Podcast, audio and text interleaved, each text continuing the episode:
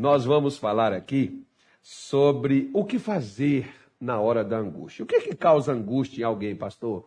O que causa angústia não é você ter 10 milhões de reais e não saber com que gastar.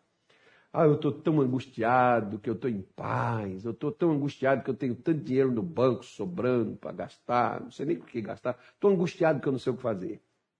Não são essas coisas que te angustiam.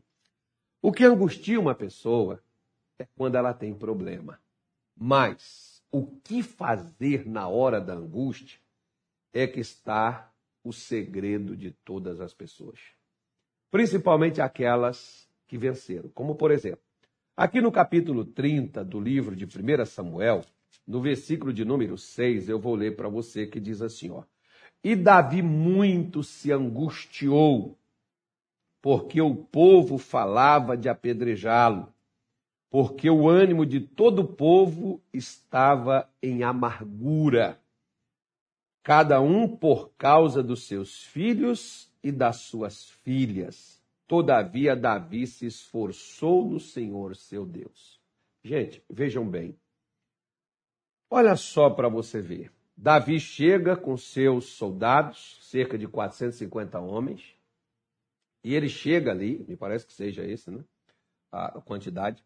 Ele chega ali na sua casa, é para descansar, para repousar, né? para recuperar as forças, se alimentar, tomar um banho. E quando ele chega, as casas tinham virado cinzas, tinham sido queimadas. A família, suas mulheres e os seus filhos tinham sido sequestrados, levados pelo inimigo, sabe-se Deus para onde, porque não tinham noção de onde, para onde esse pessoal tinha levado. Sabiam de onde que eles eram, porque sabiam que eram os amalequitas, mas não sabiam onde eles estavam. Eles poderiam estar em qualquer parte do mundo qualquer parte daquele local, eles poderiam estar ali, não ter voltado para suas origens, para suas terras, mas Davi não sabia, nem se a família, se as mulheres estavam vivas, não sabia. Por isso que a Bíblia diz que esses homens se angustiou, a tal ponto do próprio Davi também se angustiar, porque aqueles que sobraram e que estavam com ele, ao invés de estar do seu lado para poder ajudá-lo, esses falavam de apedrejá-lo, culpando a ele.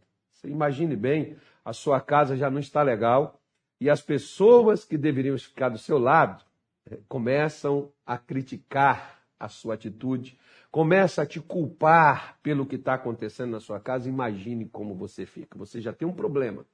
E quem deveria te apoiar na hora do problema está lá mais ainda falando coisas até que não são verdadeiras com você, como você vai superar isso e como você vai passar por isso?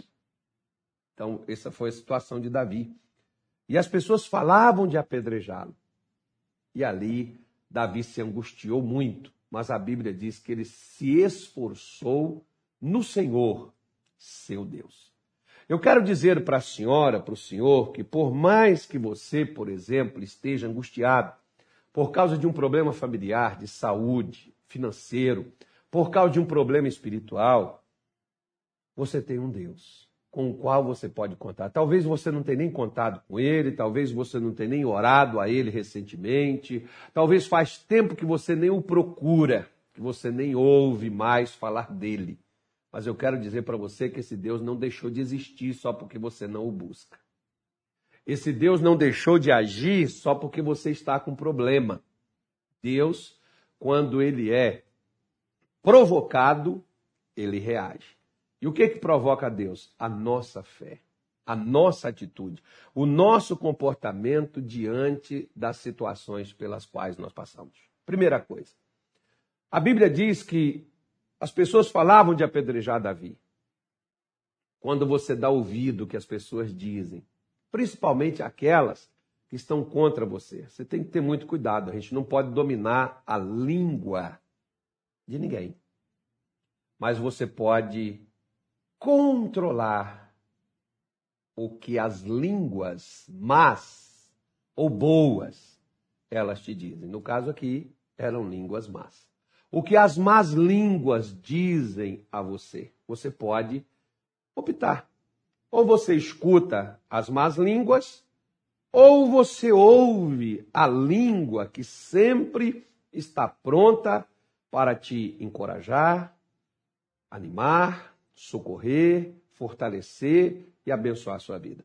No Salmo de número 3, por exemplo, ele diz assim no versículo de número 1, Davi falando, ele próprio está dizendo assim, Salmo de número 3, versículo de número 1 diz assim, tá? deixa eu pegar aqui, que eu já achei que o Samuel já tinha pego ali, mas o Samuel não pegou ainda não. Samuel, já está aí? Ah, já está. Então já está. Então vou confiar no Samuel, eu vou ler ali na tela ali. Senhor, como se tem multiplicado os meus adversários. São muitos os que se levantam contra mim. Queridos, presta atenção numa coisa. O pessoal aí de daquela chamada é, confissão positiva, não, você não pode falar essas coisas, tal, né? Você tem que falar só coisa boa, não sei o quê, papapá. Ok, eu não vou entrar nesse mérito, porque eu não vou criar aqui confusão com ninguém, não estou aqui também para falar mal de ninguém. Mas eu quero dizer para você que os grandes heróis da fé, e Davi é um deles, né? eles não hesitavam de falar como as coisas tinham se tornado e como tinha acontecido e como estava acontecendo nas suas vidas. Ele admitiu: como se tem multiplicado os meus adversários. Jesus amado, ontem eu só tinha cinco, hoje tem dez. Né? Provavelmente amanhã tem vinte, depois da manhã tem trinta e vai multiplicando. E ele diz: são muitos, não são é pouca coisa, tem muita coisa que se levantou contra mim. Agora, olha o que, que ele diz aí, ó. Vamos lá para você ver, ó. Por que, quais são os inimigos? Porque nem sempre o inimigo é aquele que bate de frente com você. Né? O inimigo não é aquele que está no seu caminho, os adversários não é só aquilo que está contra você, posicionado na sua frente para impedir você de passar. Vamos ver quem são os adversários. Diz aí, olha. Versículo 2. Muitos dizem da minha alma. Não eram poucos, muitos dizem da minha alma. Não há salvação para ele em Deus. O que, é que as pessoas diziam sobre Davi? Está ferrado, está perdido, está lascado, rebentou, chegou no fundo do poço, acabou, fim da linha, já era. O que, é que as pessoas têm falado com você?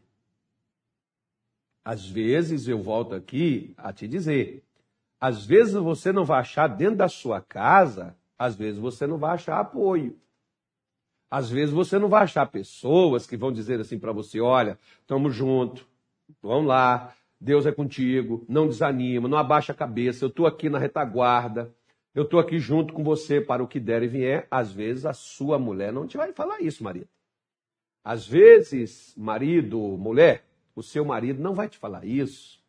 Às vezes, filho, o seu pai, a sua mãe não vai te encorajar, não vai te animar, não vai te dizer palavras para dar a você alento. Às vezes, pelo contrário, olha, cuidado, isso aí é perigoso, isso aqui tem um problema muito sério, isso aqui você vai quebrar a cara, isso aqui você vai dar com os burros, vai por aí afora.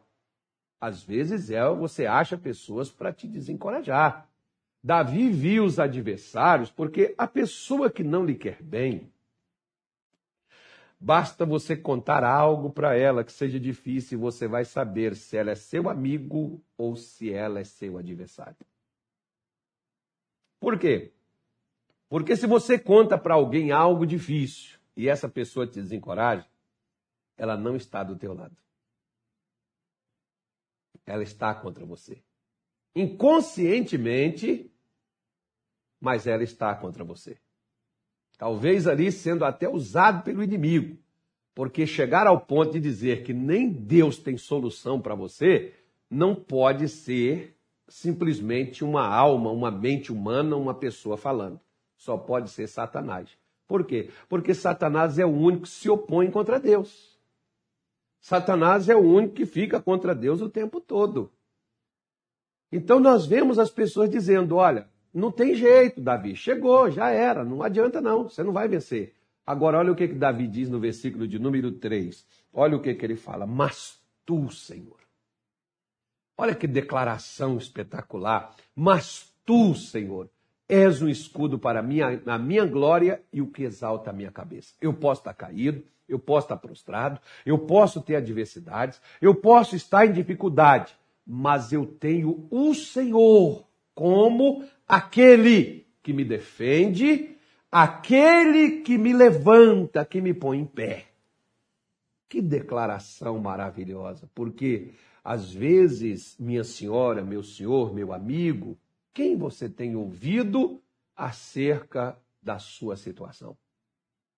Porque às vezes, se você ouve alguém do lado da ciência, ele vai falar do lado da ciência, ele está certo, porque é o que ele conhece. Ele não conhece o lado da fé. Imagina aquela mulher do fluxo de sangue que perdeu tudo que ela tinha, tentando recuperar sua saúde, não tinha mais dinheiro para gastar de forma nenhuma, e agora aquela mulher ouve falar de quem? Ela ouviu falar de Jesus.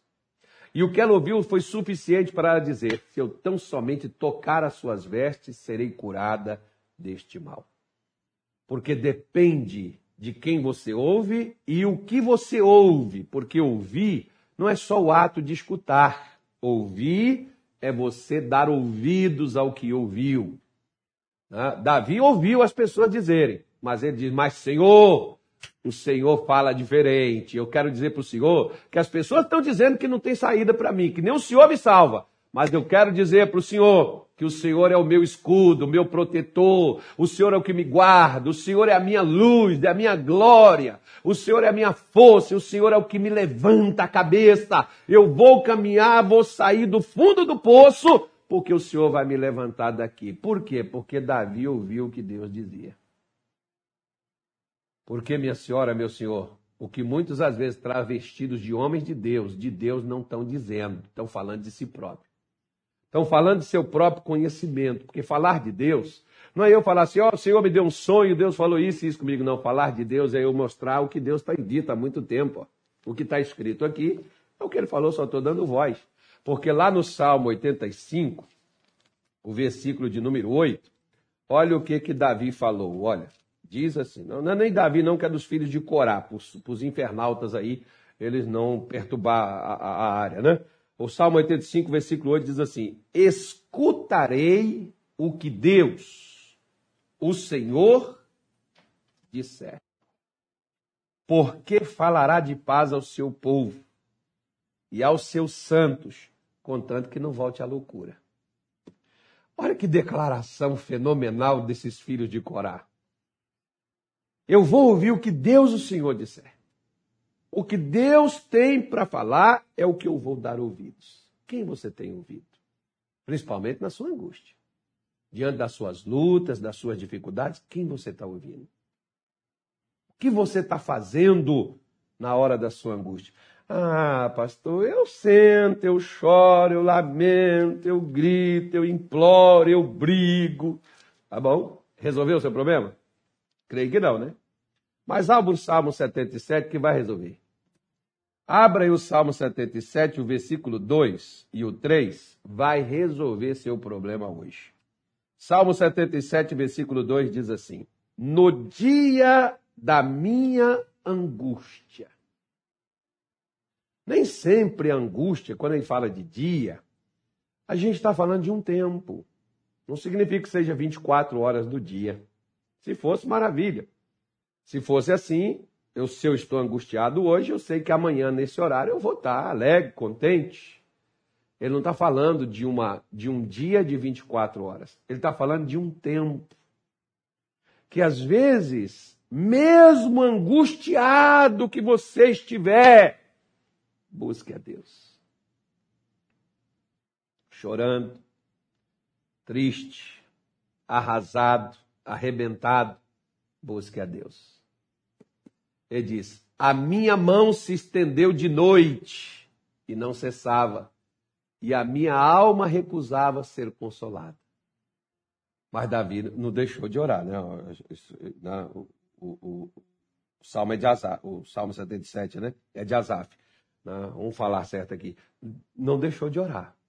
Angustiado, mas foi buscar a Deus. Você está angustiado? Você está triste? Você está chateado? Você está desanimado? Não tem outra saída a não ser buscar. Por quê? Porque olha o que diz o versículo 3 aí, ó. ó olha o que, que Davi falou. Lembrava-me de Deus e me perturbava. Queixava-me e o meu espírito desfalecia. Ué, você lembra de Deus e se perturba?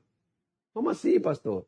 Veja bem. O que, que, Davi, que, que Davi lembrava de Deus? Lembrava das promessas. Olha só para você ver. Se você pega, por exemplo, a declaração de Romanos 8, 37, diz assim: Todas estas coisas somos mais do que vencedores. O fato é, e o momento é, que você não está vencendo nada. Mas você lembra que Deus falou isso. Só que você não está vencendo nem seu sono. Você não vence sua dor, você não vence sua tristeza, você não vence sua angústia, Aí você lembra de Deus, ao invés de você, ah, que maravilha, que alento, que coisa boa. Não, você lembra de Deus e você fica perturbado porque você olha e diz assim, mas Jesus. Tem pessoas perturbadas que vêm falar com a gente e ela diz assim, pastor, não estou entendendo. Pastor, eu vim para a igreja e o senhor pregou, eu escutando, escutando o missionário, o missionário falou disso, falou daquilo. Eu comecei a fazer, pastor, e está dando tudo errado. Eu sei que está escrito na palavra de Deus, pastor, mas a coisa não está fluindo. Está vendo aí? Por quê? Porque nós esperamos, mais ou menos assim, né? vamos supor, eu começo a fazer uma dieta, eu começo a me exercitar, começo a fazer uma caminhada. Faço isso durante uma semana. Primeira coisa que eu vou fazer, eu vou lá na balança pesar. Não deu efeito nenhum porque eu passei 15 anos comendo de tudo e engordando, mês após mês, ano após ano, aumentando um pouco de peso. E eu quero, em uma semana, já ter abatido metade do que eu levei anos ganhando. Aí a gente lembra do que o médico falou, a gente lembra da dieta, né? mas o corpo está doído, está dolorido, mas nós queremos resultado imediato. Porque você está buscando a Deus. Mas quanto tempo você levou para ficar angustiado? Quanto tempo você está sofrendo? Aí você já quer receber a palavra, já quer a porta aberta, já quer a benção, a solução, e aí o que, que acontece? Ela não vem. Você começa a questionar a sua fé. Você começa a questionar as promessas de Deus, você começa a questionar as palavras de Deus e você diz, ué, não é o que Deus falou? Onde estão suas palavras? Cadê? Ao invés de você pegar as promessas e começar a afirmar e declarar elas, você começa a se queixar. Foi o que o azar, mais precisamente no Salmo 73, ele fala sobre isso. Também. E começou a se queixar. Queixar é murmurar, queixar é reclamar. Sabe por quê? Muitos que saíram do Egito não entraram, mais precisamente os de 20 anos para cima, que saíram do Egito, com exceção de Josué e Caleb, porque Arão, Miriam e Moisés morreram no deserto, que eram os líderes. Com exceção deles, só saiu de 20 anos para cima, só entrou no, no, na terra de Canaã Caleb e Josué. Sabe por que os outros morreram? Murmuração. Falou aqui o pastor Luiz Fernando, quando fez a live comigo aqui, né, lá de, de, de, de, de primeiro, segundo aos Coríntios 5, né? se não me falha a memória, cinco, não, acho que é segundo aos Coríntios 10, né? Eu acho, eu acho que seja. Deixa eu dar uma conferida aqui. Eu acho que seja isso mesmo. Né? Que, que o pereceram, é, segunda não, é o primeiro, primeiro aos Coríntios, né? pereceram pelo anjo destruidor. Né? É, é, tá aqui, ó. É, e não façais como idólatras, como alguns deles, conforme está escrito. O povo assentou a comer e levantou-se para folgar. Na, versículo 10, ele diz assim, é, versículo 9: E não tentemos a Cristo como alguns deles também tentaram e pereceram pelas serpentes. E não murmureis, como também alguns deles murmuraram e pereceram pelo destruidor. Viste aí? O salmista está dizendo lá, ó. Eu me queixei, e o que acontecia com as minhas queixas? Não, tem que reclamar mesmo. o que aconteceu com as reclamações dele? Ele diz: Meu espírito desfalecia. Você está entendendo por que, que você está angustiado e vai ficando mais angustiado ainda? Paulo diz assim: Tudo dai graças, porque esta é a vontade de Deus em Cristo Jesus. Ô pastor, minha perna não está boa. Imagina aquele que não tem perna, né? Pastor, meu casamento não está bom. Imagina aquele que sonhou casar e nunca conseguiu, e você tem um, bem ou mal, você tem um casamento. Não seria melhor agradecer do que reclamar? Porque reclamando, você já viu onde seu casamento está parando? Ele diz aqui, ó, nós murmuramos, eu murmurei e desfaleceu mais. Eu lembrava de Deus, lembrava das promessas, me perturbava, porque as promessas dizem uma coisa, mas a prática da minha vida é outra. Aí eu, né, me perturbei dentro de mim. Então eu comecei a me queixar. Quando eu comecei a me queixar, perdi o ânimo, perdi a força, desfaleci. Você está vendo por que, que tem gente sem ânimo, sem força e desfalecendo? Porque não deveria estar se queixando, deveria estar afirmando quando se lembrar do que Deus diz. Afirmar o que Deus fala, não o que você sente, não o que você enfrenta, não o que você passa, mas as declarações de Deus. Por quê? Porque fiel é o que vos prometeu. Deus nos prometeu e ele cumprirá o que ele nos falou. Menos dias, mais dias, mais noites, menos noites, mas ele cumprirá aquilo que ele nos disse. Nós vamos nos preparar para a oração. Tem aqui um copo com água. Se você precisa de uma oração, estou tão angustiado, pastor, hoje. Pegou sua água? Vamos falar com Deus então. Pai, em nome do nosso Senhor Jesus, exclusivamente hoje eu quero, meu Deus, te apresentar aqueles que por qualquer coisa eles estão, meu Deus, angustiados. Porque tudo que vai trazer angústia sobre o homem será as dificuldades que surgem na vida. Os problemas no matrimônio, os problemas de saúde, os problemas financeiros, os problemas espirituais. E, meu Deus, nós temos as declarações do Senhor. E na Sua palavra, o Senhor é bem claro quando o Senhor afirma que em todas estas coisas, diante da morte, diante da doença, diante da miséria, da escassez, diante de qualquer tipo de principado, potestade ou de mal, nós somos mais do que vencedores. Mas às vezes, meu Deus, essa pessoa não vence um mau pensamento. Ela não vence uma febre que insiste em permanecer, uma tosse. Ela não vence, meu Deus, uma dor, uma enfermidade, uma alergia, uma coceira, uma inflamação, uma infecção, desemprego. Uma dificuldade, meu Deus, de gerar recursos que esta pessoa tem, que surgiu e por causa disso, as dívidas avolumaram e esta pessoa perdeu a força e perdeu o ânimo. Nós oramos. Nós clamamos ao Senhor nesta tarde de hoje, nós te pedimos. Senhor Jesus, fluidifique esta água.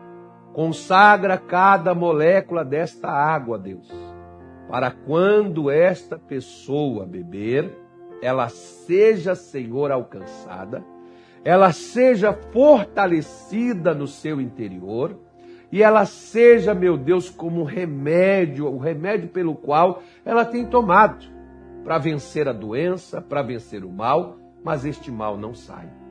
Eu consagro para que a partir de hoje, quando ela beber, será este o remédio para ela.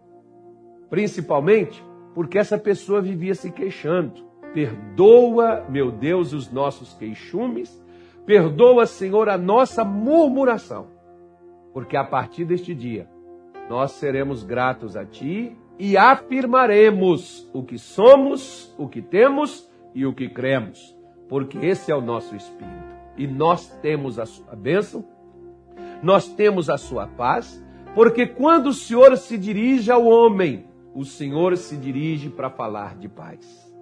E o Senhor nos enviou neste dia, mais uma vez, uma palavra de paz. E é por isso que eu oro por cada uma destas pessoas.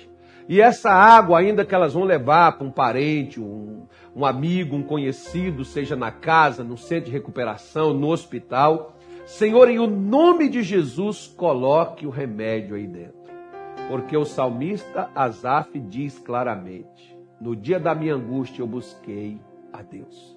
Nós te buscamos neste dia de hoje e te pedimos, abençoa, Senhor, e traz o remédio, traz a solução e a porta de saída.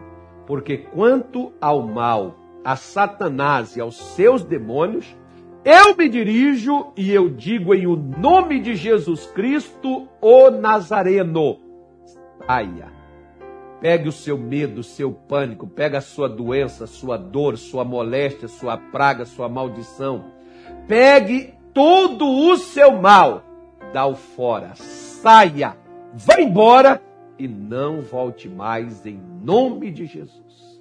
Pai, que a bênção do Senhor esteja sobre o teu povo. Nós os abençoamos no nome de Jesus. Amém. Pega a sua água aí, olha, faça igual eu vou fazer.